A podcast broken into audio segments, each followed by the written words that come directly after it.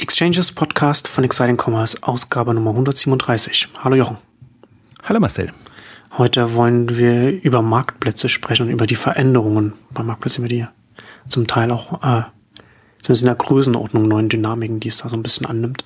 Du warst ja auch in den letzten Tagen auf zwei Veranstaltungen und waren auf dem E-Channel Day vom TradeByte und da hast du ja auch ein paar interessante Einblicke auch mitnehmen können. Und da äh, lass uns doch vielleicht damit einsteigen, was, was, was du da, was du da äh, so gehört hast. Also was mehr oder weniger auch die Marktplatzkonferenz ist, nenne ich es jetzt mal, von TradeByte jetzt schon zum zweiten Mal organisiert. Äh, wer TradeByte nicht kennt, die bieten im Prinzip technologische Lösungen an, um Händler an Marktplätze anzubieten, aber auch Marktplatzlösungen für Händler. Und das ist eigentlich in der Kombination das Spannende. Ähm, mir ist da sehr viel klar geworden auf der Veranstaltung, weil ähm, da auch äh, Händler tatsächlich auf der Bühne sind oder Anbieter, muss ich allgemeiner sagen, auch Hersteller, ähm, die man sonst nicht auf Konferenzen ähm, findet. Also ich hatte auch zwei Panels da moderiert und unter anderem sind dann eben auch Unternehmen wie die, wie die Bestseller Group ähm, auf dem, äh, also im auf den Panels, die man normalerweise sehr schwer auf Veranstaltungen bekommt, sprich auf die K5 oder so, ähm, die aber interessant sind. Also Bestseller macht der ähm, äh, Jack and Jones und Vera Moda, äh, kennt man sie eigentlich so in den Städten und äh, Kaufhäusern oder wo auch immer, also wirklich ein klassischer Modemarkenhersteller, ähm, die quasi ähm, ja diese Schnittstelle nutzen. Und was mir klar oder diese Schnittstelle, diese Anbindungen nutzen. Und was mir klar geworden ist oder zunehmend klarer wird, also wir haben ja TradeByte immer wieder erwähnt in den ShopTech-Ausgaben auch so, eigentlich so eher am Rande, dass wir sagen, es passiert eigentlich auch jenseits der klassischen Shop-Systemhersteller noch was. Und wir hatten ja immer so Bepado ein, als ein äh, Szenario, was, was auch so eine Marktplatzlösung von ähm, Shopware werden sollte oder eigentlich nicht Marktplatzlösung, sondern eigentlich eine, eine Möglichkeit, fremde Sortimente ins eigene Sortiment aufzunehmen und, und wirklich das, das vernetzter zu spielen, das ganze Thema. Und ähm, so eine Rolle übernimmt aus meiner Sicht zunehmend jetzt TradeByte, ähm, die, die so eine Art Backbone werden für diese ganze ähm, Marktplatzwelt. Und das Interessante ist, ähm, auch wie das jetzt entsteht. Also äh, im Prinzip so, wie ich es mir eigentlich auch erhofft hätte, vom, also auch was ich mir von Bebado erhofft habe, das wurde mir schon immer zu konkret. Also dass man mhm. dann tatsächlich einen Marktplatz oder eine Anlaufstelle hat, darum geht's ja gar nicht, sondern es geht eigentlich darum, wie kann ich als Händler ähm, mein, meine Sortimente ergänzen mit anderen. Da in der Regel immer über Lieferantenanbindungen und Dropshipment und was es alles gibt, aber eben auch zunehmend, indem ich einen Marktplatz aufmache. Einerseits und andererseits, wie kann ich quasi als Händler, der auf Marktplätzen oder bei anderen verkauft, wie kann ich meine Reichweite erweitern, indem ich eben auf den Plattformen anderer Händler verkaufe. Und nur um es mal deutlich zu machen, weil, weil die Übernahmemeldung gab es jetzt auch, also es kommt jetzt immer ja wieder hoch, dass entweder Marktplatzhändler finanziert werden oder bestimmte Umsatzdimensionen erreichen. Und es geht halt sehr schnell. Also fast explosionsartig hat man das Gefühl, kommen dann Anbieter wie Schaltech, wie, wie KW Commerce, wie andere hoch. Und ähm, Übernahme gab es ja kürzlich Outfitter, das von ähm, Karstadt Sport übernommen wurde oder der, der Muttergesellschaft, die einfach jetzt ähm, Karstadt übernommen hat. Ähm, und das war mir, also kannte ich nicht vorher, ist aber ein ähm, Sporthändler, der auch in eine Umsatzdimension von 40 Millionen Euro reingekommen ist. Und das war zum Beispiel einer der ersten, der bei Zalando auf dem Marktplatz ähm, verkauft hat und im Sportbereich eben ähm, dadurch auch groß geworden ist oder wohl auch groß geworden ist. Ich habe die Infos jetzt nicht direkt von Outfitter, aber wenn man jetzt so hört, auch wie, wie, äh, wie das quasi äh, ähm, also auf indirektem Wege hört, ähm, dann ist es schon so, weil Outfitter jetzt nicht als wie andere, wie, wie, wie ähm, Planet Sports und, und andere ähm, quasi als eigene Marke präsent war, ähm, sondern halt als klar umsatzstarker, erfolgreicher Händler. Ähm, und da sieht man halt, und vielleicht um, um mal eine, eine Idee zu vermitteln, auch Zalando war natürlich sehr stark vertreten jetzt auf ähm, der, der TradePyte-Konferenz, ähm, weil sie eben das also ich würde fast sagen, dass TradeByte mit Zalando groß geworden ist, weil das war einer der ersten Marktplätze oder größeren Marktplätze, der quasi von, von TradeByte äh, ähm, bestückt wurde.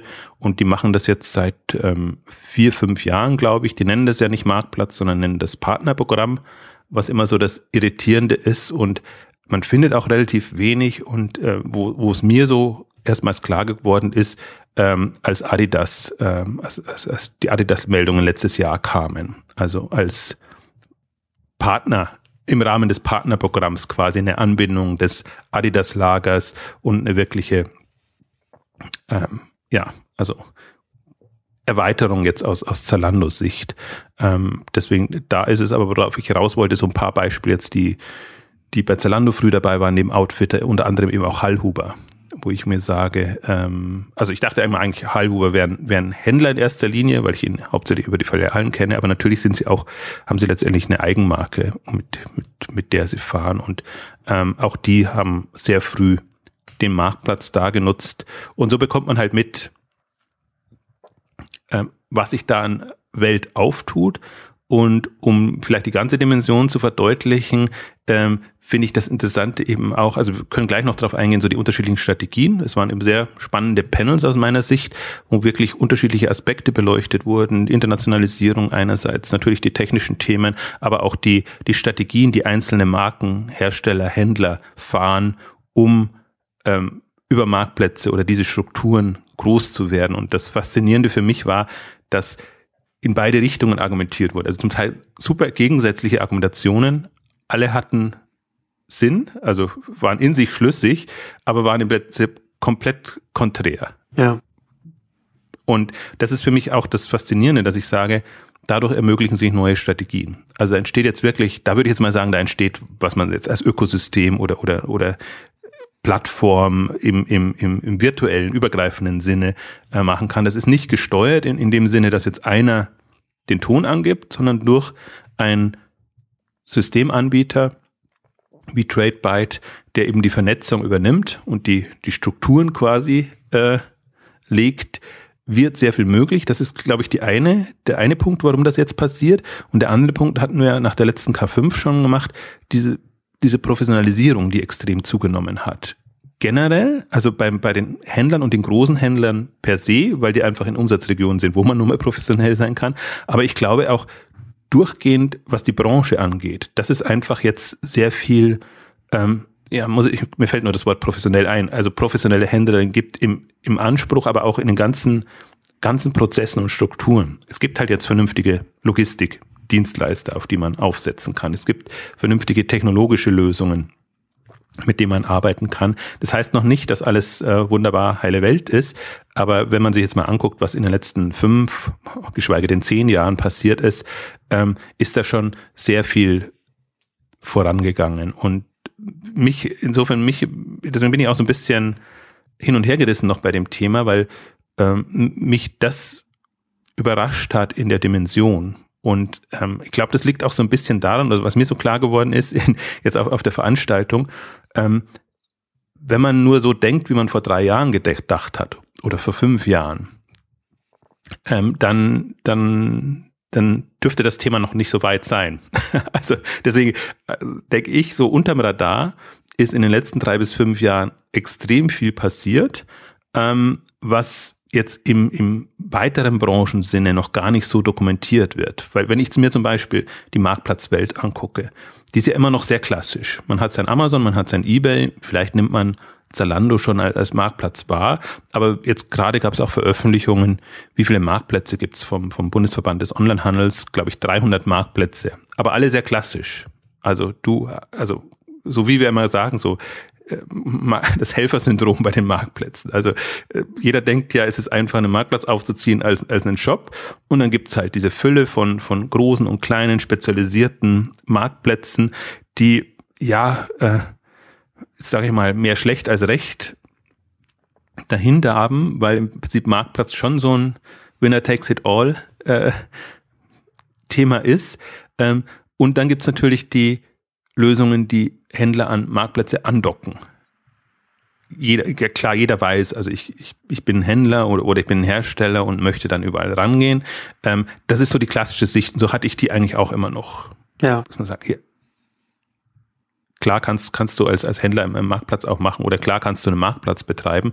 Aber diese Hybrid-Geschichten, die jetzt da sind, ähm, die machen es für mich halt, machen es nochmal extrem viel spannender, weil ich sage, die, die, ich komme ja immer von der, vom Kunden her, von, die Kundenansprache ist ja eigentlich das Wichtige. Und hast du ein eigenständiges Kundenprofil, kannst du da im Prinzip deinen Mehrwert schaffen. Und das können bestimmte große Marktplätze können das, haben eigene Profile, aber besser können das noch spezialisierte Händler die einfach für, für eine bestimmte, also ein Zalando ist halt mit kostenlosen Hin- und Rückversand und, und dem ganzen Mode-Brimborium, sage ich jetzt mal bewusst ein bisschen, bisschen abfällig, ist einfach was anderes als ein, als ein Amazon, als ein Otto oder, oder wer auch immer. Und ich glaube, diese Profile werden es ausmachen und wenn nicht im Web, dann auf jeden Fall im Mobile Feld, dass ich sage, da kommt wird es noch sehr viel stärker darauf ankommen, bekomme ich diese Nutzeransprache hin. Und das heißt natürlich, wenn ich die einmal habe, ist das mein Mehrwert, den ich anderen zur Verfügung stellen kann. Und das, das ist dann der Hebel, wie man dann andere überreden kann, im eigenen System dann sich anzubieten. Und das, also, genau. das ist halt das halt, und das ist natürlich interessant, ne, dass man, halt, dass, dass das dann letzten Endes, das, was wir jetzt ja hier auch schon seit Jahren sagen, ne, dass sich die Spezialisierung auf, auf die Nische auch, Nische klingt immer so klein, ne? aber dass man, dass man, dass man sagt, okay, man nimmt sich konkret eine Zielgruppe und versucht dann und, und, und spricht die an. Und wenn man das schafft, ist man halt, und dann ist, dann kann man als Händler erfolgreich sein, aber dann kann man eben auch gleich im nächsten Schritt, wie du jetzt schon sagtest, ne, dann den nächsten Schritt machen und das dann in der, in der Branche, in der man dann unterwegs ist, eben weiter öffnen. Also das alternative Wort zu, zu Nische finde ich ist immer Spezialisierung. Ja, und im Prinzip das ist, trifft ist besser, ja. Nische klingt immer klein. Ja, ich habe es eigentlich auch lieber mit, mit Nische, weil, weil, weil das nochmal mehr verdeutlicht, äh, auch, auch sortimentseitig und überhaupt von den ganzen Kompetenzen, wie man mhm. rangeht. Aber man kann natürlich, würde niemand mehr so machen, aber man kann äh, Zalando auch als Modespezialisten bezeichnen. Genau. Und ist halt ein riesen Modespezialist, aber die, es lebt davon, dass es Mode kann. Mit eben den, dem groß, der großen Herausforderung, endlose Retouren zu haben und die wieder äh, in die Prozesse reinzubekommen. Also auch noch andere natürlich jetzt von der, von, von der Nutzeransprache. Ähm, also, aber ich hatten wir auch bei der, bei der ECC-Ausgabe gesagt, also Spezialisierung ist eigentlich das, das Thema, das, äh, also für mich der Erfolgsfaktor eigentlich ja. in, in dem ganzen Thema. Nicht auf allen Hochzeiten tanzen, sondern wirklich genau zu wissen, ähm, was kann ich, was will ich und über diese Spezialisierung dann ähm, zu wachsen oder sage ich jetzt mal sein, sein äh, Wirkungsbereich auszubreiten. Und, und, und darum geht's ja jetzt so ein bisschen. Ne? Alle haben im Prinzip die Schwierigkeit, dass das klassische Handelsmodell, sagen wir mal vorsichtig formuliert, weniger lukrativ ist als andere Modelle. Wir haben es ja auch mal genannt, die Medienmodelle und, und wenn du eben, also wo jetzt alle in Brand Solutions gehen oder Media Solutions gehen, ähm, wenn du halt einen Profil hast, ein geschärftes Profil hast und dann, ähm, und das muss gar nicht, es kann auch ein kleinerer Händler sein, der aber einfach so gut eine bestimmte Zielgruppe anspricht, dass er einfach sagt, okay, da ist es mir als Hersteller wichtig, ähm, da anzudocken und, und da vielleicht den Marktzugang zu finden. Und das Interessante ist natürlich dann, dass dann für den, für den Händler, wenn er das, wenn er das schafft, dann kann man ja quasi sozusagen auch, also man könnte ja auch sagen, okay, nein, wir machen das alles als klassischer Händler, wir holen das alles rein und machen das alles selbst. Aber wenn man, wenn man sich so öffnet, ist ja quasi auch eine Art Outsourcing, ne? dass man halt so ein bisschen sagen muss, okay, das lohnt sich nicht, das so als klassischer Händler im Sortiment zu haben oder, oder, oder aus welchen Gründen auch immer oder, oder vielleicht will auch der Hersteller mehr, mehr Kontrolle haben oder, oder ist eher was, eher Kleinteils, Longtail, wie auch immer. Und dann kann man das halt auch so sagen, okay, wir haben das alles drin, aber wir machen, aber wir setzen je nach, je nachdem, also letztendlich ist es, ist es eine unterschiedliche Arbeitsteilung dann, ne? ob man dann sagt, man macht, macht alles richtig als klassischer Händler oder man lagert das als Marktplatz, als Marktplatz aus. Also das, darauf lief auch zum Beispiel Diskussion in, in, in manchen Panel jetzt raus. Was ist die Kompetenz? Äh, die einen haben die Kompetenz in der Nutzeransprache, in, in der Kundenbindung. Mhm dass sie damit gut umgehen können. Die andere haben es tatsächlich noch klassisch im, im Sortiment, in, in der Sortimentskompetenz, Sourcing, Lieferantenbeziehungen, ähm, Abwicklung, was auch immer damit zusammenhängt. Und je nachdem, wo du angesiedelt bist, ähm, argumentierst du auch. Und es, es muss ja also es, es kann einem aus Schwäche ange, ausgelegt werden, es kann aber auch Stärke sein, wenn man eben ein, ein entsprechendes Umfeld findet. Und ich glaube eben genau das entsteht da. Deswegen ist es vielleicht sogar so, dass wir, dass wir da nochmal in eine Spezialisierung reinkommen und einfach sagen, wir haben weder dem einen noch dem anderen eigentlich schon das Level erreicht, das Ende der Fahnenstange erreicht, sondern nur durch eine Spezialisierung wird das passieren.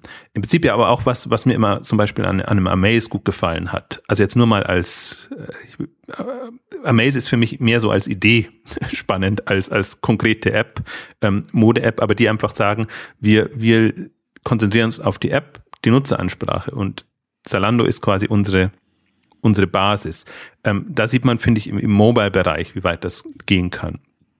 Und, und so, ähm, so auch andersrum. So kann es auch andersrum gehen, dass man einfach sagt, man hat, ähm, das heißt, die direkten Lieferantenbeziehungen im Sinne zu dem Pro Produzenten, dass man da direkt die Kanäle hat, um eben Eigenmarken aufzubauen äh, und oder klassische Lieferantenbeziehungen, dass man einfach sagt, wir haben Kontakte zu allen äh, wichtigen Brands in einem speziellen Segment. Meistens sind es dann die hochpreisigen oder eben, eben auch nicht.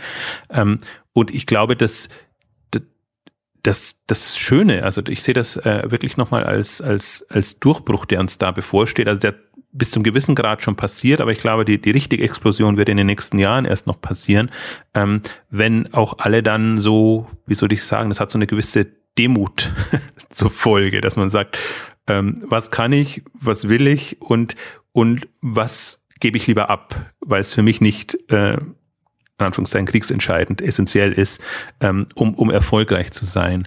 Und jetzt haben wir ja immer noch, wir kommen so aus einer klassischen Handelsdenke, klassischen Handelswelt. Wir haben sehr klare Abgrenzungen, was ist ein was ist ein äh, Händler, was ist ein Hersteller, Lieferant. Wir sehen aber jetzt ja, äh, also so Schalltech ist für mich da so ein prototypisches Beispiel, die, die ja, die kann man jetzt als Amazon oder Marktplatzhändler sehen, die kann man aber auch jetzt als die neuen Brands, die entstehen, sehen, die einfach Eigenmarken aufbauen, aber halt eigentlich nicht im klassischen Sinne. Und die, die jetzt aber im, im nächsten Schritt einfach dazu übergehen, wirklich da eine, eine Brand drumrum zu bauen. Bis jetzt sind es einfach nur mehr oder weniger wettbewerbsfähige Produkte, die auch schon so ein bisschen Markenglanz versprühen. Ähm, aber das, das wäre der, der nächste Schritt dann, ähm, um, um da weiterzukommen. Und da sind wir halt so, ich weiß gar nicht, wie ich das formulieren solle, aber das, das ist einfach so, für mich ist es ein Spektrum. Also es, es ist auf der einen Seite der Händler, der Eigenmarken braucht, auf der anderen Seite die Hersteller, die in, in eine Handelsvertriebs-, Direktvertriebskompetenz reingehen. Und in diesem breiten Feld bewegen wir uns. Da gibt es noch sehr viele, die klassisch denken und die halt dann über die Kanalschiene kommen, sage ich, jetzt bin ich jetzt zwar eine, eine stationär positionierte Marke, aber muss halt jetzt auch Online-Vertrieb machen. Aber das haben wir ja auch, ähm, die, die, die neuen Marken haben wir ja auch oft genug, neuen Marken, Markenhersteller ähm, betrachtet, die einfach sich mehr auf so eine online getriebene Welt einstellen. Und dann ist es, also im Grunde ist es nicht Fisch und nicht Fleisch. Deswegen tut man sich sehr schwer, da jetzt eine, eine Kategorisierung vorzunehmen, weil entweder wirft es in einen Topf oder in einen anderen Topf. Ähm, das wird dem aber nicht gerecht. Ich vermute mal, da entsteht jetzt ein neuer Topf oder wahrscheinlich entsteht. Das, ist, das Problem ist ja, dass wir jetzt noch so, so ein Vokabular noch benutzen, äh, dass, dass das eben zunehmend dann auch nicht mehr zutrifft. Ne? Wenn, das, wenn wir jetzt solche Unternehmen sehen, die äh, in einer anderen Marktdynamik jetzt wachsen, dementsprechend auch ihre Prozesse aufbauen, ihre Produkte aufbauen und, und alles und alles drumherum. Ne, und dann, dann ist es ein, ist es, ist es ein Hersteller, ist es ein Händler. Und es ist ja letztendlich, was du schon sagtest, irgend, irgendwo ist dann dazwischen, was dann in so einer Marktplatzwelt mit Amazon und so weiter dann, dann wachsen kann. Und dann, und, und wir setzen aber, wir setzen aber noch die Bezeichnungen an, die wir jetzt noch aus, aus, der, aus dem traditionellen Handelswelt noch kennen. Und das ist, das ist, ist, ist ganz interessant, dass wir da jetzt schon so weit sind. Das ähm, haben wir jetzt ja auch schon, hast du jetzt auch schon auf seine Commerce ja auch gehabt, ne? dass jetzt immer mehr Unternehmen auch erfolgreich sind, auch, auch relativ groß werden. Einfach zum, auch nur, auch nur über, über einen Amazon-Marktplatz, einfach weil es die Größe hat und, ähm, und auch, und auch die Reife von, von, von dem Marktplatz selbst, also wie es, wie es selbst weiterentwickelt wurde als Konzept. Und was ich halt auch interessant finde, was du ja schon angedeutet hast, ist, dass wenn wir jetzt, je länger der Zeitraum ist, desto mehr das heißt ja schon so Ökosystem, hast ja schon gesagt, ne, desto mehr kommen auch so Dienstleister drumherum und und Helfer, große und kleine, die sich natürlich selbst auch konzeptionell weiterentwickeln. Und das hat ja alles so einen selbstverstärkenden Effekt von, von, von einem ganzen System, das halt selbst immer, immer besser wird. Und dann hat es dann ganz noch weitere Effekte, dass eben auch klassische Hersteller es heute schon viel leichter haben, äh, auch mit einer, mit einer klassischen Kanaldenke überall anzudocken, als noch, als noch vor ein paar Jahren. Was eben im nächsten Schluss wieder dazu führt, dass, wenn dann Kunden auf diese Marktplätze kommen, dann eben dann auch finden, was sie, was sie suchen. Also der, der Punkt ist auch so ein bisschen, also gerade zwei Themen, die ich gerne anreißen möchte, jetzt auf, auf, auf, auf deine Aspekte. Aber vielleicht der eine, das Spannende ist Internationalisierungsstrategien. Hm. Ähm, ist, ist dann interessantes Thema. Klassisch ist quasi, ich mache jetzt meinen Shop auch in einem anderen Land auf und habe halt dann zig Länder, zig Währungen, zig Payment-Geschichten ähm, einerseits und oder ich, ich gucke mir Marktplätze raus über die ich das mache oder erstmal mache, ähm, da habe ich zum Teil auch, natürlich muss man Content in die andere Sprache übersetzen und habe bestimmte Thematiken auch, aber ich kam darauf, weil du sagst, die, die Dienstleister, die da entstehen, ähm, also in jeglicher Richtung, eben auch dann ähm, Unternehmen wie Sales Supply, die, die die Internationalisierung ermöglichen oder dann vor Ort quasi mit, mit Rat und Tat und mehr wahrscheinlich zur Seite stehen. Ähm, dann auch, ich hoffe, da können wir dann später noch ein bisschen eingehen, so Unternehmer, äh, Unternehmen wie Citra, die gewisserweise auf TradeByte obendrauf setzen und sagen, ähm, wir ermöglichen Herstellern ähm, auf die großen Marktplätze international, wirklich in den, in den großen Regionen zu gehen, ähm, was aber erst dadurch möglich wird. Ähm, was ich nochmal wirklich super spannend finde. Deswegen glaube ich auch, dass uns da eine Explosion davor steht. Ja. Weil das sind internationalisierte oder internationalisierbare Strukturen, die geschaffen werden. Das heißt, jemand, der das gut spielt, und, und selbst dann nur eine ganz kleine, winzige Rolle hat in seinem Kernmarkt. Und lass es vielleicht mal, mal gerade nicht mal Deutschland nehmen, sondern lass es irgendwie Dänemark sein oder, oder Holland. Wir hatten auch ein Beispiel am, am Panel Holland mit, mit äh, Maternity Wear, also Umstandsmode-Kleidung, äh, ähm, der halt im Prinzip aus, aus Holland kommt und jetzt überlegt, wie kann er international Fuß fassen mit so einem Thema, dann auch wieder Nische oder Spezialisierung und einem ganz eigenen Moment, wie kauft man, wann kauft man Umstandsmode und wie sucht man danach und wie wählerisch ist man dann. Also da geht es wirklich sehr genau darum, wie man da positioniert und weiß man, wo man die Kundin dann entsprechend in Anführungszeichen abgreifen kann, damit der Kaufimpuls tatsächlich zu, zu einem Kauf ähm, führt. Und das sind dann ganz spannende Strategien. Du hast, hast einen holländischen Player mit einem Nischensegment, also, also einem Nischenland, sag ich jetzt mal, kleinen Land mit einem Nischensegment, der aber in Deutschland, aber nicht nur in Deutschland, sondern eben gerade ist ja das China groß, das große Thema, ähm, eigentlich weltweit sich überlegen kann, finde ich Strategien, Vertriebsstrategien oder kann ich das ausnutzen, ähm, was, was quasi an, an globalem Potenzial für meine Marke da ist. Ähm, das ist hochspannend. Und die zweite ähm, Anmerkung wollte ich noch machen, weil, du es auch so gewisserweise angedeutet hast, aber am, am Beispiel von Zalando wird es deutlich, oder ich habe mir auch im, Vorfeld mit, mit, mit, mit Otto ähm, unterhalten, wie man sich da, wie man das sieht, im Prinzip das, das Spektrum der Möglichkeiten. Also Zalando sagt ganz klar, wir nennen unseren Markt oder wir können unseren Marktplatz nicht Marktplatz nennen, weil, äh, weil das ein Unwort ist für Hersteller. Hersteller wollen nicht auf einen Marktplatz in, im, im klassischen Sinne. Ähm, ähm, und, und also da ist es noch nicht, deswegen muss man, glaube ich, auch weg von dieser Begriffs. Klingt, klingt halt gerade für Magenhersteller nach Wühltisch wahrscheinlich. Ja, das, das ist, das ist zu beliebig und das ist, ja. ist, ist ganz schwierig. Also die haben da offenbar, also weiß gar nicht, glaube ich, intern lief das schon immer unter Marktplatz, aber wie gesagt, deswegen ein Partnerprogramm. Die machen für ihre Lieferantenhersteller ein Partnerprogramm. Aber ich finde, bei, bei Zalando sieht man jetzt einfach auch das Spektrum. Sie haben ihre Brand Solutions, wo es im Prinzip ähm, das, das hat, muss nicht, das muss nicht auf das Lager des Lieferanten zugreifen, sondern da geht es darum, dass der, dass die Marke Zugriff auf die bei Zalando verfügbaren Produkte hat und das entsprechend gestaltet, anreichert oder was auch immer. Das kann aber ganz regulär auf Lager bei Zalando liegen. Das ist das eine Spektrum. Dann gibt es eben den den, den, das Partnerprogramm mit direkter Anbindung und dazwischen noch, also bei Otto war es noch, noch extremer, also dann Dropshipment im klassischen Sinne und, und alle Varianten, die man halt so üblicherweise hat, die aber und ich finde, das erweitert das Spektrum. Natürlich hatte man vorher, und das hatte ich jetzt auch eine Schwierigkeit, mir das nochmal zu verdeutlichen, dass man sagt, klar, man hat Ware auf Lager und man hat Dropshipment. Das sind eigentlich so schon gängige Varianten und da muss man eben gucken, sind die, das was die, die Dropshipment-Anbieter quasi erfüllen die Qualitätsstandards.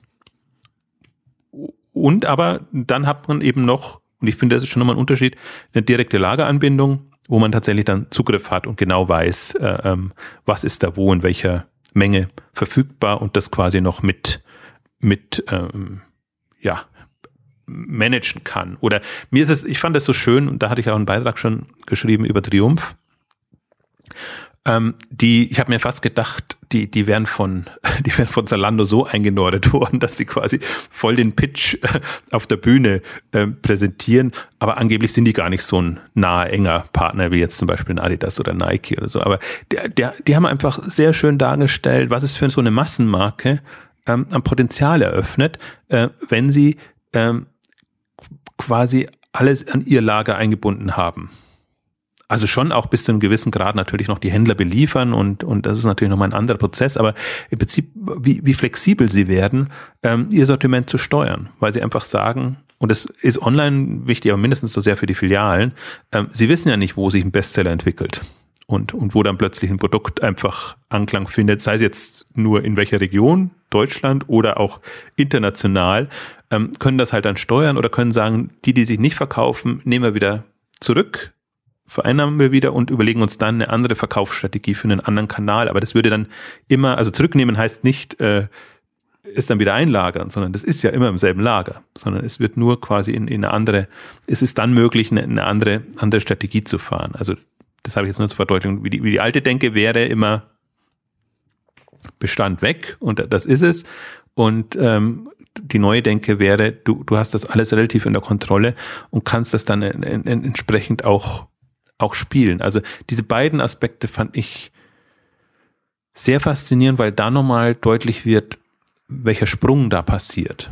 Von, von der klassischen, sag jetzt mal, Vorbestellerhandel, da musst du immer vorreservieren und dann wird es produziert und dann ist es im Prinzip weg vom Hersteller und je nachdem, wie die Vereinbarung, Rückgabevereinbarung oder nicht, bleibt es dann auch da oder auch nicht, aber im Prinzip, du, du kannst nicht am, nicht nachfrageorientiert agieren, was die Kunden gerade wollen. Du bist immer sehr angebots- und du pusht das in die Märkte rein und ähm, dann musst du halt gucken, wie diese klappt die Saison, lernst du für die nächste Saison und äh, so geht's halt weiter. Und und das ist für mich aus, aus strategischer Sicht, aus Vertriebssicht nochmal, also eröffnet es nochmal extreme Perspektiven. Also und, und eben nicht, was was ich eigentlich immer dachte, die die Massenhersteller müssten gar nicht so, wie soll ich sagen, ähm, in Anführungszeichen auf Zack sein, weil die ja ohnehin, für die zählt Omnipräsenz. Überall, wir sind, haben sie auch gesagt, überall vertreten, wo wir, wo gekauft wird, wo Interesse da ist. Und dann ist es, aber man sieht halt, dass, dass man da schon nochmal echt nochmal eins draufsetzen kann in der Vertriebsstrategie. Wie setzt man dann die Omnipräsenz online um? Sozusagen. Ja, ja, oder wie nutzt man sie tatsächlich mhm. auch als Hebel? Dass man sagt, da, da kann ich pushen, da habe ich ein bisschen mehr Potenzial, da kann ich nochmal motivieren. Oder zum Beispiel jetzt Brand Solutions von, von Zalando ist ja im Prinzip auch sowas, ähm, auch von anderen im Übrigen, das kommt jetzt bei einigen anderen auch. Ähm, wie, wie kniet man sich rein, um die Produkte auf einer Plattform entsprechend zu pushen. Ne, das ist ja dann auch. Und das ist dann witzigerweise, ne, ach, was ich vorhin schon meinte, man nimmt dann auch Zalando die Arbeit ab. Ja. Aber, aber, aber man, man, man also nicht, also nicht, dass man das, dass man sich da über den Tisch ziehen lässt, sondern es, es gewinnen eben beide. Es können die Marke und der Händler dann in dem Falle. Ja, die, die Gefahr ist. Im Idealfall zumindest. Genau, die Gefahr ist da, aber gehe ich mal davon aus, immer wie soll ich sagen, positiv. Wir haben, ich, wobei, ich, wobei man da auch noch dazu sagen muss, ne, das, das, das Negativbeispiel, ne, da kann man sich dann die Ausgabe mit Alexander Graf nochmal anhören, dann was bei, bei Amazon, wohin das dann gehen kann. Ne, dann kann man natürlich dann irgendwann, dass der Händler dann die, die Schrauben dann immer weiter anzieht, bei den, bei den Herstellern immer mehr auslagert, auslagert und sich bezahlen lässt. Jetzt gehen wir mal im Positiven von einem kooperativen Modell aus. Also ich sage, das, das ist wirklich zielführend für, für alle Beteiligten und geht nach vorn. Ähm, es hat natürlich auch extreme Gefahren, natürlich. Das, und das, das sieht man auch. Deswegen ist das auch eine, eine vergleichsweise komplexe Welt, die sich da jetzt auftut, weil ja auch jede Plattform anders funktioniert und man im Prinzip extrem hohes Wissen also tiefgehendes Wissen aufbauen muss. Ähm, und die Gefahr dann irgendwann schon. Ich glaube, jetzt sind wir noch relativ am Anfang. Jetzt kommen ja, ich finde es total faszinierend. Ich glaube, war das vor einem Jahr oder bisschen mehr haben wir diese, diese Amazon-Ausgabe mit, mit Alex Graf gemacht. Und wenn ich sehe, wie diese Amazon SEO-Agenturen und, und das ganze Dienstleister, Optimierungsdienstleisterfeld da gerade explodiert, ist, ist, ist unglaublich. Also wirklich so, was, was mich insofern so überrascht, weil ich mir denke, für mich ist das jetzt so eine zweite Welle. Wir hatten ja die ganze eBay, eBay Power Seller Welle schon und so.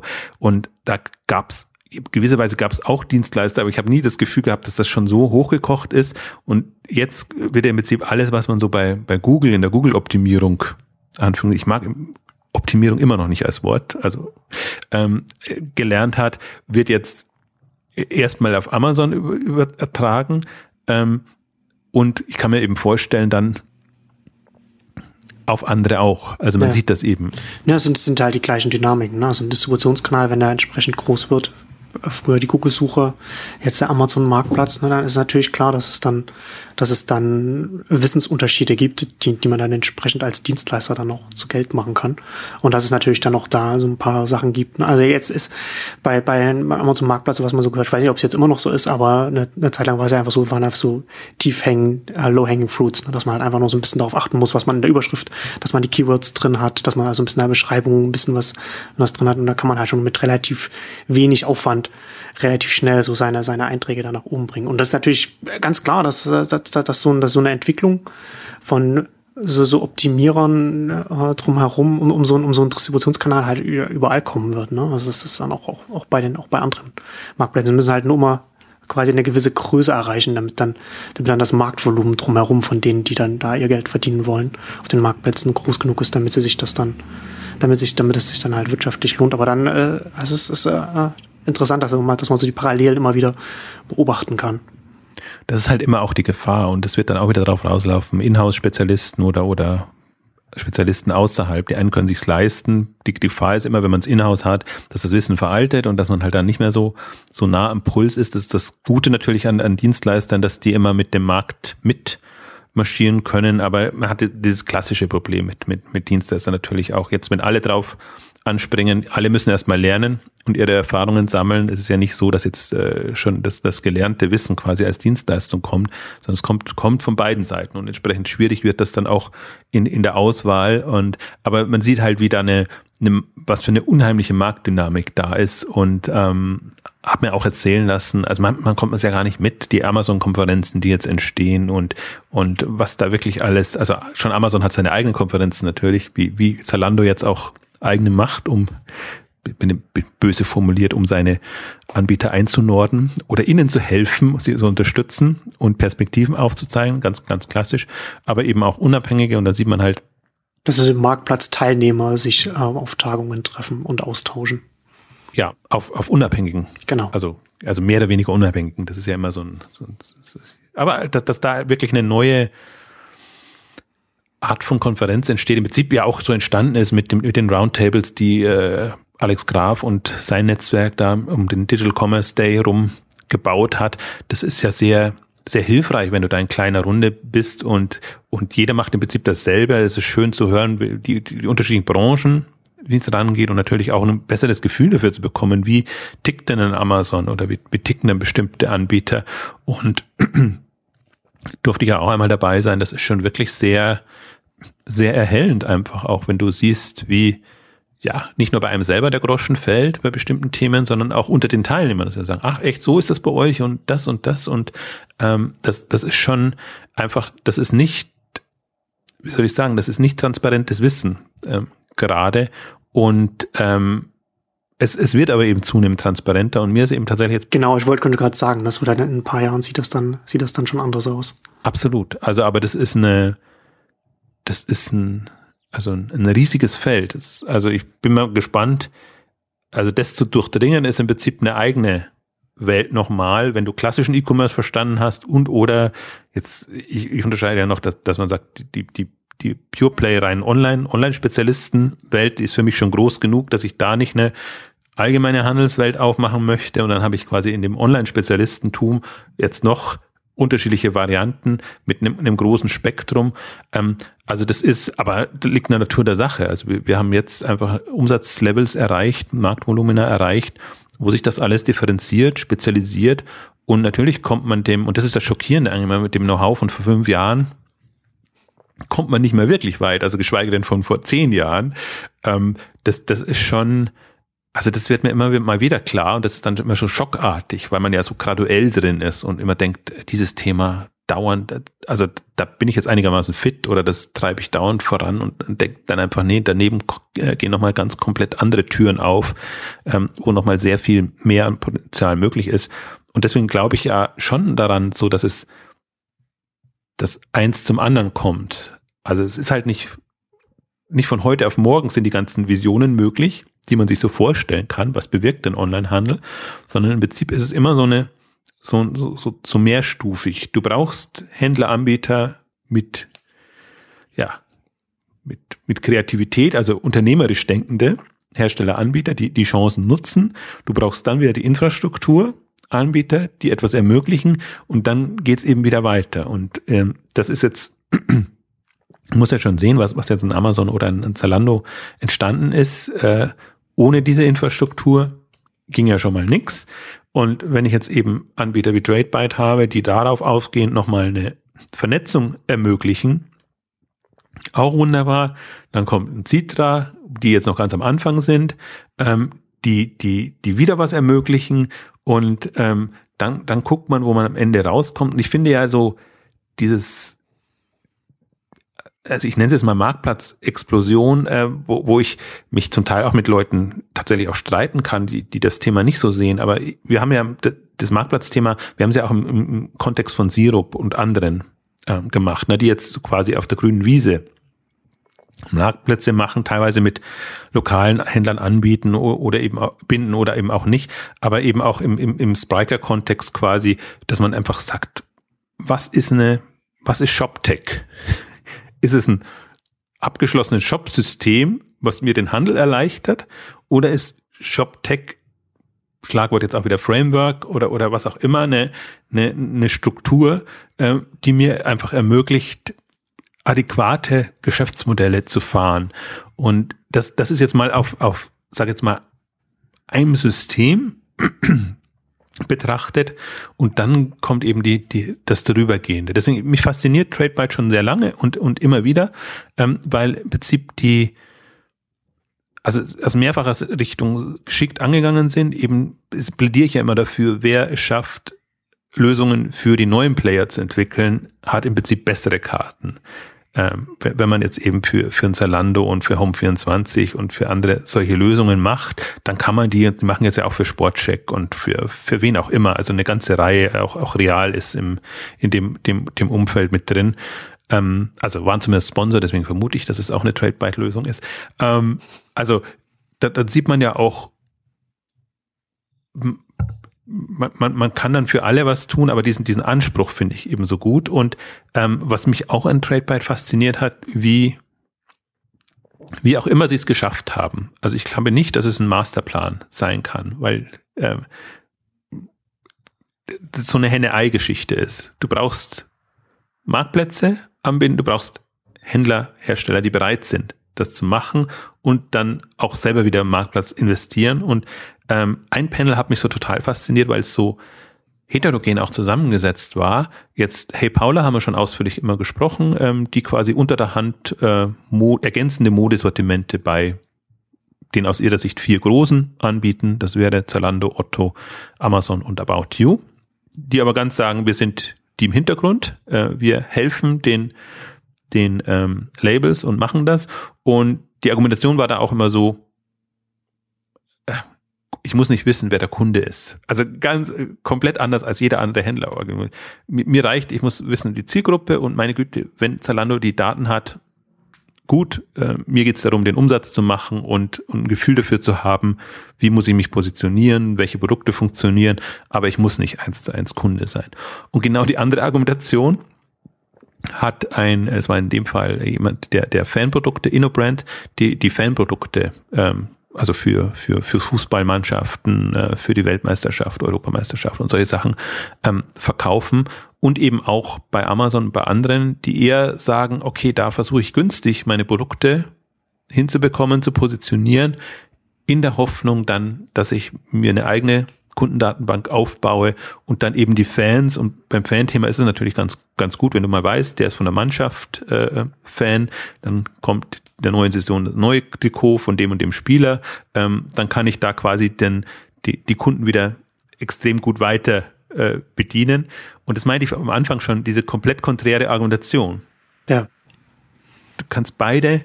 Ja, für die jeweilige Situation äh, sinnvoll ist. Ja. Und beide sind davon überzeugt, dass sie ein ihr Modell gefunden haben, dass das äh, sich trägt und äh, können das mit voller Inbrunst äh, ähm, vertreten. Und dann ist es auch gut. Also schlimm wäre, wenn, wenn so ein sowohl als auch rauskäme und eigentlich müsste ich und hm, hm, hm, weil es gibt eben aus meiner Sicht unterschiedliche äh, äh, Sortimentsbereiche und auch unterschiedliche Zielgruppen, wo man das so und so fahren kann. Und finde, die haben jetzt ja auch, die haben die richtigen Hebel. Fan ist einfach schon mal kundenbindend. Da, da hat man tatsächlich das Neukundenproblem.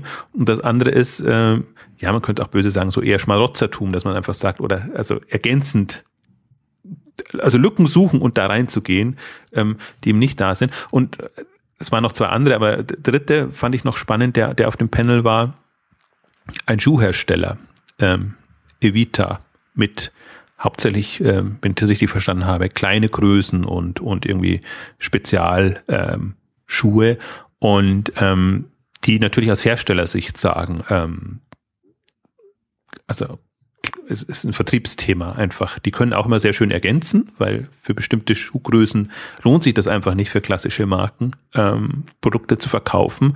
Und insofern ähm, nutzen die die Marktplätze. Da fand ich sehr schön äh, auch die, die Aussage, ähm, sie gehen nicht nur immer unbedingt auf die größten Marktplätze. Sie sind natürlich bei Zalando vertreten, sind es aber auch bei, bei Amazon und bei anderen ähm, vertreten. Er sagt aber auch, meine Güte, ein bestimmter Marktplatz, der bringt mir vielleicht nur ein, zwei, drei Bestellungen pro Zeiteinheit, weiß ich nicht mehr. Ich glaube, das war sogar Monat, aber Tag. Ähm, aber sagen, aber meine Präsenz ist da. Und die Leute wissen, ich stehe für den Bereich. Und selbst wenn sie auf einem bestimmten Marktplatz, der einfach nicht so populär ist, nur suchen oder darauf kommen oder, oder einfach einen Gegencheck machen, wie, wie viel kostet es denn da? Dann, dann, dann dient das der Marke. Und das fand ich auch nochmal eine faszinierende ähm, Strategie, weil man ja immer sagt oder sagen könnte, das, was dem Umsatz dient, mache ich. Und ähm, er hat eben da, finde ich, eine, eine, eine, auch sehr schlüssig eine andere Strategie, Erhaltung vertreten. Ähm, ich, für mich ist das brandbildend als, als Thema. So spiele ich das. Ja. Und das fand ich total faszinierend. Das sind, das sind ja auch jetzt alle keine, alles keine bekannten Namen. Ja. Also, ja, aber es, es ist, ist, ein, ist ein interessanter Ansatz. Also fun funktioniert halt dann als, als Eigenmarke Hersteller, äh, wie, wie auch immer. Und dann äh, aber auch nur, wenn man dann auch, wenn man dann im nächsten Schritt sagt, okay, ich habe aber jetzt auch nicht extrem hohen Aufwand, um da überall verfügbar zu sein, sondern ich habe eben die Möglichkeit, relativ schnell oder mit wenig Aufwand äh, auf, den, auf den Marktplätzen zu sein, auf denen ich vielleicht nur einmal alle zwei Wochen was verkaufe. Absolut. Aber im Prinzip ist es wurscht. Und genau. ähm, die, die Frage ist ja, hast du deine Logistik im Griff? Also siehst du dich als auch, auch als Händler mit, mit Versand?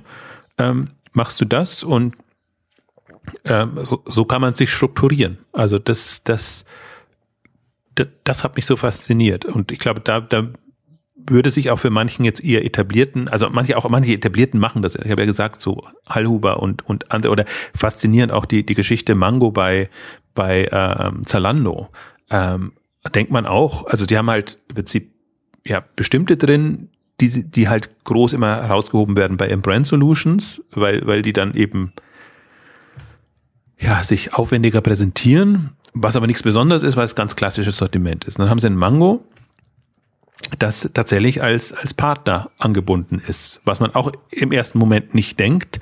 Ähm, und wo sie, und zwar äh, tatsächlich auch noch mit einer, mit einer externen Logistik. Also am Anfang war es schön, wenn, wenn sie dann halt auch so, so ein bisschen erzählen. Also man sagt, am Anfang bindet man das ein und dann natürlich das Lager ist jetzt in, in Spanien jetzt bei, bei Mango. Ist natürlich nicht so günstig jetzt für, für äh, Leute, die einfach europaweit, also wenn du europaweit einkaufst und eben auch in Deutschland. Und irgendwann haben sie dann einfach eine Logistikstruktur für den deutschen Markt ähm, aufgebaut und haben aber immer noch die Philosophie. Also es ist quasi ausgelagerter Partner und wird darüber ähm, gefahren. Und im, im, im Warenkorb bei Zalando sieht man das auch. Also die haben es ganz dezent gemacht, weil sie ja eben nicht als Marktplatz, äh, ähm, äh, also sowohl als auch sich präsentieren wollen, auch dem Kunden gegenüber nicht, weil sie ja ein gewisses Versprechen haben. Aber dann sieht man halt dann ganz dezent wird von jetzt in dem Fall Mango versendet oder, oder anderen versendet, ähm, so dass man, dass einem das dann schon klar wird. Ähm, also ähnlich dann wie, wie bei Amazon, aber nicht so hart gespielt.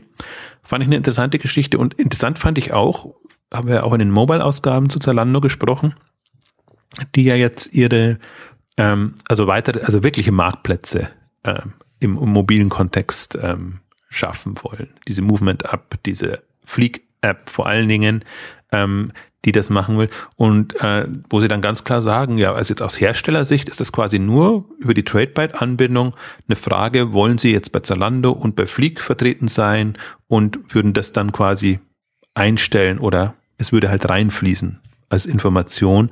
Und das ist halt dann auch, noch, das zeigt einfach auch nochmal, wie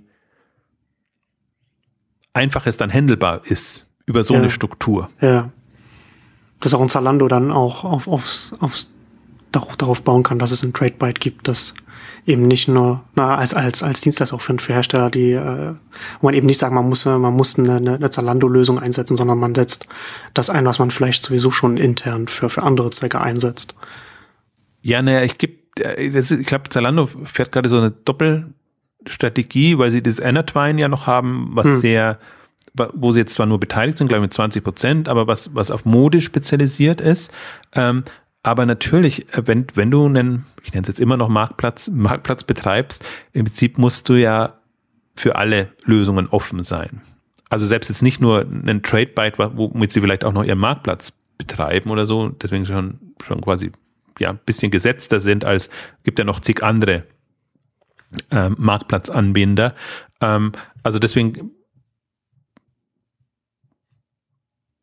also das ist wahrscheinlich die Grundentscheidung, die fällt. Sobald du dich öffnest als Marktplatz, genau bei Otto ist es ja genauso. Otto muss ja eigentlich auch für alle offen sein, ähm, die da reinkommen. Und für Otto fand ich es fand nochmal ähm, extremer, wo man sagt, ähm, also der, der, der Einkauf oder die Sortiments äh, gibt vor, wer wie reinkommt und überhaupt mit welchen Produkten und alles andere ist technisch. Also das ist für mich der, der Charme, in Anführungszeichen, des geschlossenen Marktplatz heißt es ja so schön, ähm, dass es halt, oder speziell wahrscheinlich im, im Modebereich und, und in diesen Kategorien, dass du ja doch, ähm, dass es gemanagter ist. Es geht dir ja nicht darum, ich finde es auch immer so schön, Hannes Altmann ist da immer so hart und, und sagt dann immer, wenn er alle Händler werden quasi bei allen anderen dann plötzlich drin sein und, und jeder hat dasselbe. Das wäre natürlich so die plumpste Variante, wenn man so solche Services so nutzt. Das war ja auch bei Bipardo eigentlich immer so der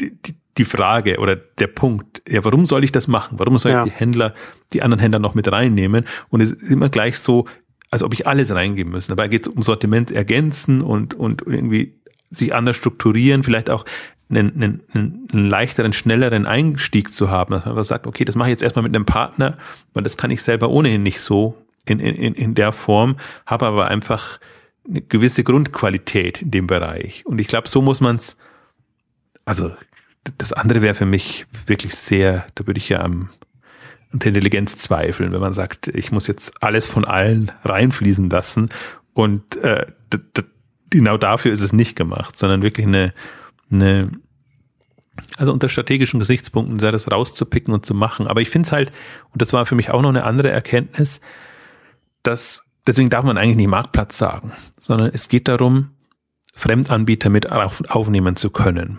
Und es kann ja manchmal auch nur ein Partner sein, den man mit reinbekommen will. Aber was wäre die Lösung, um den reinzubekommen? Technologisch gesprochen. Es ist ja nicht so klar, kannst du jetzt also musst aber alles selber aufbauen. Baust eine eigene Lösung, bindest den einen fremden, also einen größeren fremden Partner irgendwie mit ein und verzweifelst dann, hast aber genau dieselben Probleme. Und wenn du den drin hast und dir fällt noch ein, du möchtest noch einen anderen haben, dann fängst du wieder von vorne an. Und ich glaube, das ist auch nochmal eine, eine spannende Geschichte, weil im Prinzip alles, was man auch bei Bepardo und bei diesem Thema durchgesprochen haben, kannst du machen. Es können sich zwei zusammenschließen, können sich drei zusammenschließen, die können das auf den bestehenden ähm, Shops, Plattformen machen oder einen neuen aufbauen. Ähm, und das wird alles möglich ähm, mit einer Zielgruppenansprache. Ich, ich für mich ist jetzt mal klarer, wenn man nochmal die mobile Dimension sich verdeutlicht, dass man einfach sagt, okay, ich habe ein Webangebot, das ist so und so, aber mobil muss es halt ein bisschen anders aussehen oder ich muss, muss mich da vielleicht mit mehreren zusammenschließen, weil sonst lohnt sich das Investment gar nicht, da eine, eine Mobile-App zu machen in dem Bereich. Aber man kann die Mobile-App dann promoten und hat dann eben für die drei Partner die, die App. Also alles wird möglich, aber die, was mich daran so begeistert ist, es sind halt schon Lösungen, die da sind und du fängst ihn wieder von vorne an und machst das alles. Was ich ja eigentlich erwarte, ist im nächsten Schritt ähm, kreative Handels- und, und Vertriebsstrategien. Technologie ist für mich echt immer nur Mittel zum Zweck. Da, da hoffe ich auf alles, was kommt. Da ist meinetwegen ein TradeByte, da ist ein Spriker da, meinetwegen, das sind andere äh, spezialisierte, auch Shopware und, und spezialisierte Lösungen haben natürlich auch ihren, ihren Sinn und Zweck, ähm, aber als Mittel zum Zweck. Und, und das, das fasziniert mich gerade und ähm, ich stelle fest, es ist einfach nicht mehr so leicht zu beobachten und zu tracken, wie das ist, wenn jemand eine Webseite mit Shop hat und dann siehst du das und dann hat ein Unternehmen, das dazugehört, dann guckst du nach in den Zahlen, was ist das? Das geht einfach nicht mehr. Das läuft so viel äh, ja, unter der Hand klingt so, klingt so, klingt so negativ, aber es, es ist einfach nicht mehr offen. Und, und ich finde, das, das ist eine, das sind Strukturen und das ist eine Welt, die jetzt zunehmend entsteht, ähm, die letztendlich den ganzen Handel treiben wird und dann kann man es auch nicht mehr, dann kann man es nicht mehr tracken. Und ich habe mir mal, ich habe mir nochmal die versucht, die BVH-Zahlen vorzunehmen, die ja so einen riesigen Marktplatzblock jetzt einfach aufgemacht haben. Ähm, also das zum Teil politisch verwenden, dass sie eben bestimmte Handelsumsätze rausgenommen haben von den Pure Playern und dann dem Marktplatzblock zugeschrieben haben. Also Amazon ist für nur mehr Marktplatz, obwohl sie natürlich auch die Hälfte noch, noch ähm, klassischen Handel machen. Das ist das eine. Ähm, also so ein bisschen die politische Dimension will ich jetzt mal ausklammern. Das andere ist wahrscheinlich auch die mangelnde Tracking-Möglichkeit. Du kannst, jemand sagt, ich habe bei Amazon bestellt.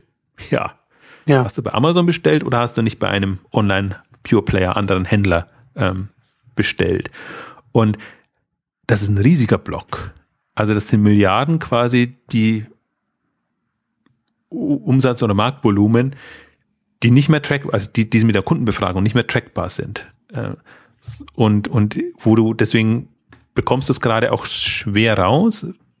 Wie gesagt, durch so ein paar Investments wie Schaltech, wie die Outfitter-Übernahme und, und, und solche Geschichten bekommst du so ein bisschen raus, ein bisschen mehr raus bekommst du es auch, wenn jetzt Amazon hat ja auch in seinem Jahresbericht äh, wieder, die geben ja immer so grobe Kennzahlen raus, wie viele Händler sie haben und in welchen Umsatzdimensionen die dann so grob sind. Da kannst du es dir dann grob ausrechnen, was für ein Mindestvolumen jetzt sagen wir mal die, die, die großen Händler da schon machen. Ähm, aber das ist ähm, gerade, mir fällt das Wort nicht ein, also so, ja, äh, blinder Fleck kann man nicht sagen, aber äh, halt nicht total intransparent. Und das ist ein, ist ein, da wird schon extrem viel Volumen gedreht und ähm, das, ja, das, das, also das spielt in der Diskussion, finde ich, noch keine so Rolle, wie es, wie es eine Rolle spielen würde, weil es eben nicht also Marktplätze spielen eine Rolle, deswegen muss ich da auch wieder relativieren, aber in der klassischen Marktplatzsicht und das ist für mich, das sind für mich Händler, die das treiben und, und nicht Händler aus der Not heraus, sondern die da eine klare Strategie verfolgen. Und dann sage ich, das ist ein Feld, ähm, Hut ab und ähm, bin, bin sehr gespannt, weil ich finde, in der, in der, in der VC-Investorenwelt gibt es halt gerade diese, diese Sicht, ähm, ich investiere in nichts, äh, was, wo Amazon einem in die Quere kommen könnte. Ähm, was irgendwie eine nachvollziehbare Argumentation ist, die aber immer davon ausgeht, ich muss neben Amazon bestehen. Ähm, jetzt habe ich aber Strukturen quasi, wo ich Huckepack mit Amazon ähm, groß werde, explodiere und wenn ich es eben vernünftig strukturiere, auch profitabel ähm, groß werden kann. Und das sind für mich auch Cases. Also man muss im Prinzip, das ist ja so das, das, das Vertrackte. Es, es wird ja, Entwicklungen kommen ja nicht, also es passieren Entwicklungen, aber sie werden nicht so wahrgenommen. Und die Entwicklung, die passiert im VC-Bereich, ist ja jetzt genau, dass sie in Marken investieren. Sagen, jetzt kommen die Casper, Matratzenwelt und die Wabi Parker und, und, und all das. Ähm, was aber genau der Effekt ist. Also kann man natürlich sagen, okay, manche sind halt schwierig, weil die, die quasi von der Preislage gerade sagen, wir nehmen Zwischenhändler raus und sind es eben günstiger und können es dann machen, dann müssen sie stark im Direktvertrieb sein. Das ist die eine Variante. Aber andere Marken gehen eben in die Richtung, dass sie sagen, okay, wir haben diese Spanne, Marktplatzspanne auch noch drin. Und das für mich Spannende ist, es ist ja, wenn du es als Marktplatz spielst, musst du keine Händlerspanne drin haben, mehr da drin, sondern du hast halt eine Provision die du abgibst, aber die Provision ist geringer als die Handelsspanne.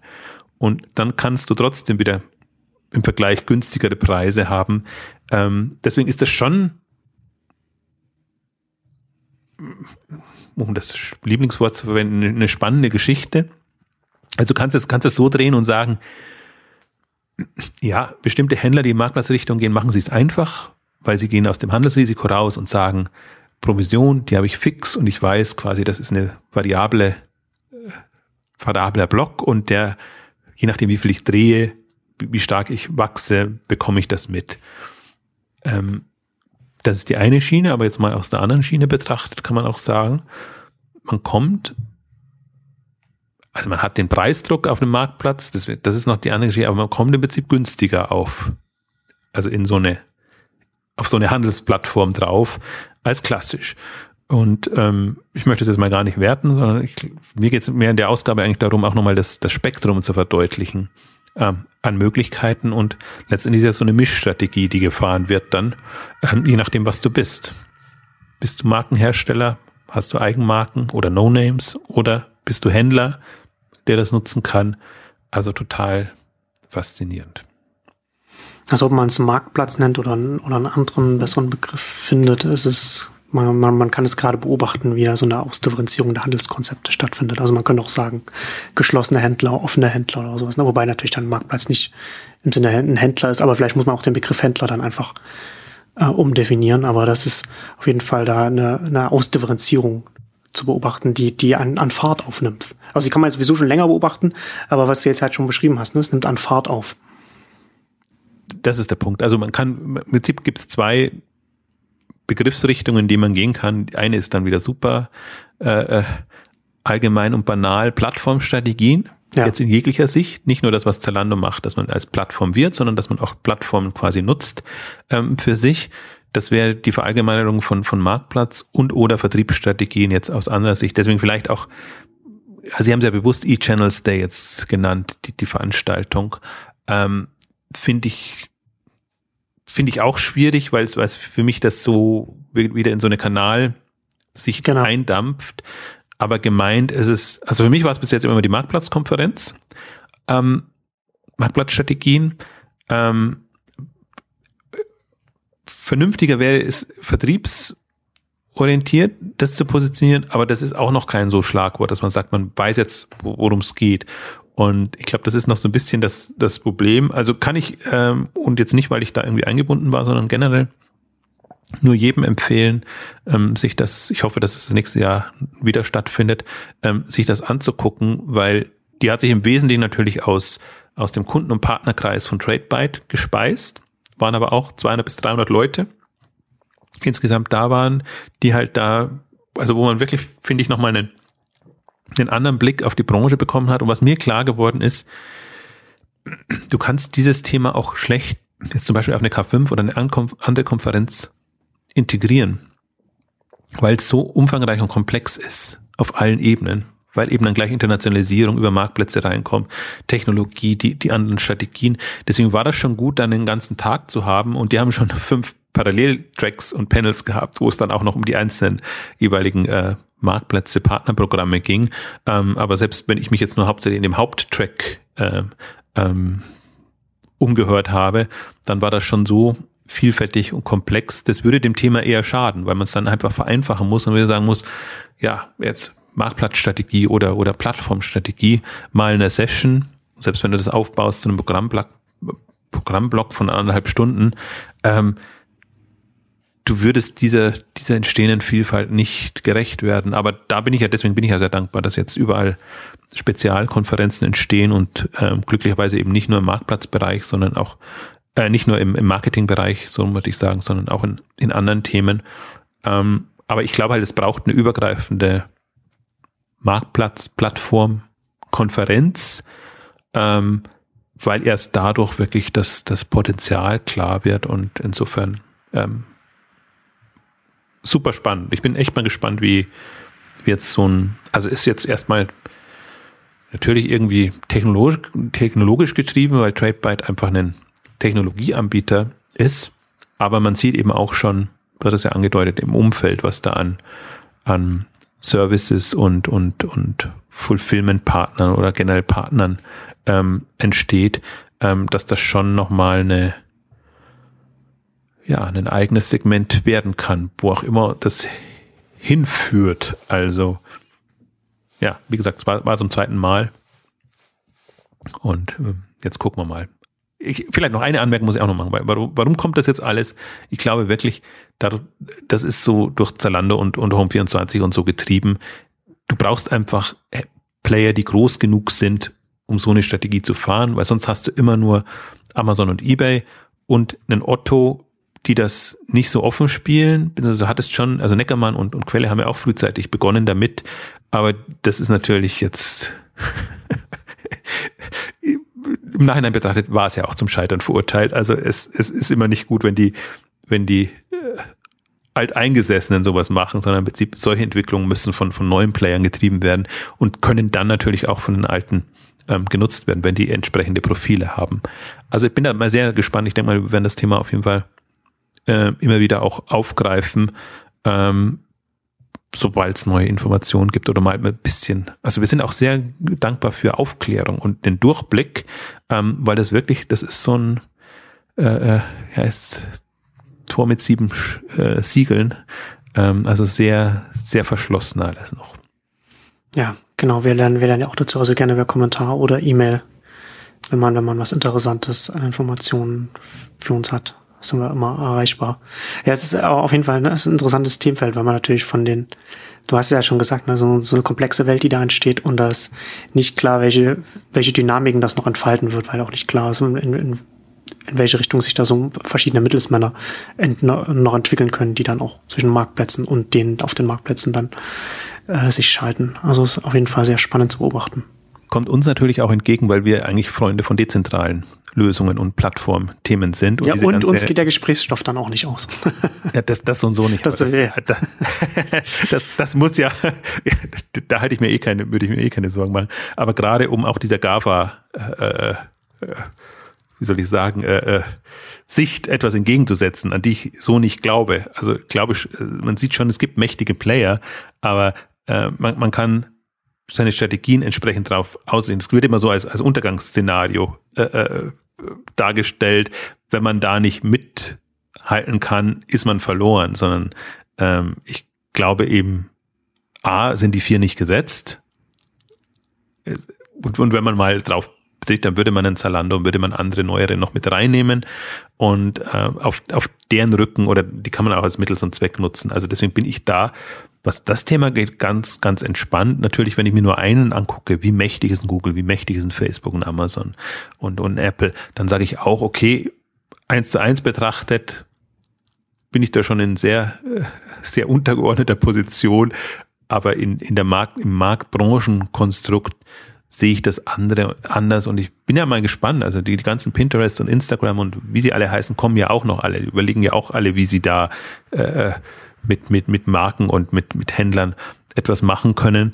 Also wir, wir haben jetzt sehr stark natürlich über, über handelsbezogene Anbieter gesprochen, aber ich kann mir tatsächlich auch vorstellen, dass eben solche Technologie auch für Content-Anbieter genutzt werden. Es klappt halt noch nicht die Integration so, weil man auf bestimmte Seiten eben geht, um zu kaufen und auf andere Seiten, um sich äh, zu inspirieren oder anderweitig zu, zu unterhalten zu lassen.